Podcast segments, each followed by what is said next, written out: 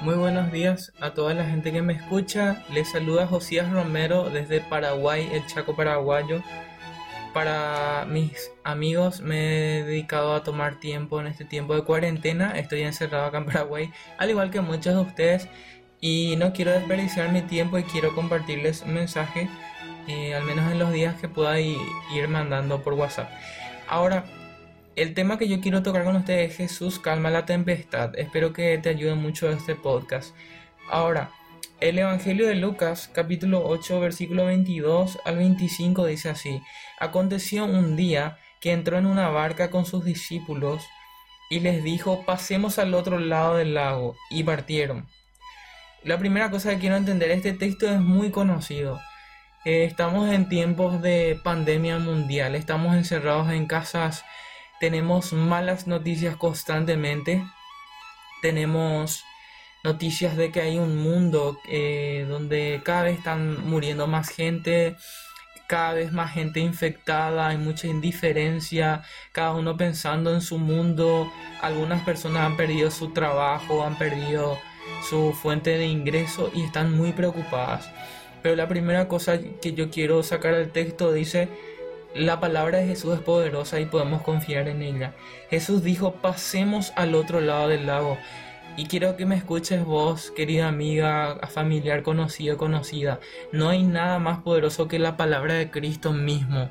La palabra de Cristo mismo en hebreo según dice que por Él se hizo este universo y se sostiene este universo. Este mundo, tanto la física como científicamente se puede comprobar eso. Este mundo está ordenado y ajustado, diseñado exactamente. Si algo se moviera del lugar no existiría nuestro universo, no existiría vos ni yo. Y Dios sostiene el universo y ese Dios que sostuvo el universo, que se sostuvo en esos clavos por amor a, vos, ¿por qué vas a eh, estar en ansiedad y no vas a confiar en su palabra? Si Jesús le dijo a sus discípulos, vamos a pasar al otro lado, ¿por qué no vamos a confiar de que esta pandemia va a terminar? Entonces podemos confiar en la palabra de Jesús. Dice, pero mientras navegaban, él se durmió. Y se desencadenó una tempestad de viento en el lago y se anegaban y peligraban. Y vinieron a él y le despertaron diciendo, Maestro, Maestro, que perecemos. Despertando él, reprendió, reprendió el viento y las olas y cesaron y se hizo grande bonanza. Otra cosa que podemos aprender es que estar con Jesús no es ausencia de tormentas.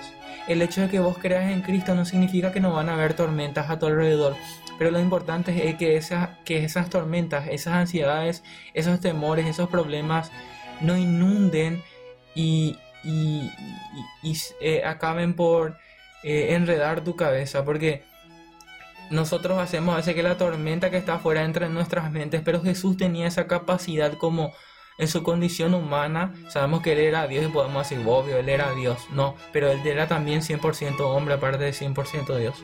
Entonces él podía tener el control, el dominio de sí mismo y tener esa paz. Y esa paz de Jesús es la que nosotros necesitamos. Confiar de que él tiene el control. Y él dice que se despertó, o sea, le despertaron y él reprendió al viento y a las olas y le dijo, ¿dónde está vuestra fe? O sea, yo estoy con ustedes. ¿Por qué tienen miedo? Jesús está en nuestra barca, Jesús está en nuestra vida. ¿Por qué habríamos de temer? Y atemorizados se maravillaban y decían, ¿quién es este que aun los vientos y las aguas manda y le obedecen? Y yo te digo, si los mares y los vientos le obedecen a Jesús, ¿por qué vos no?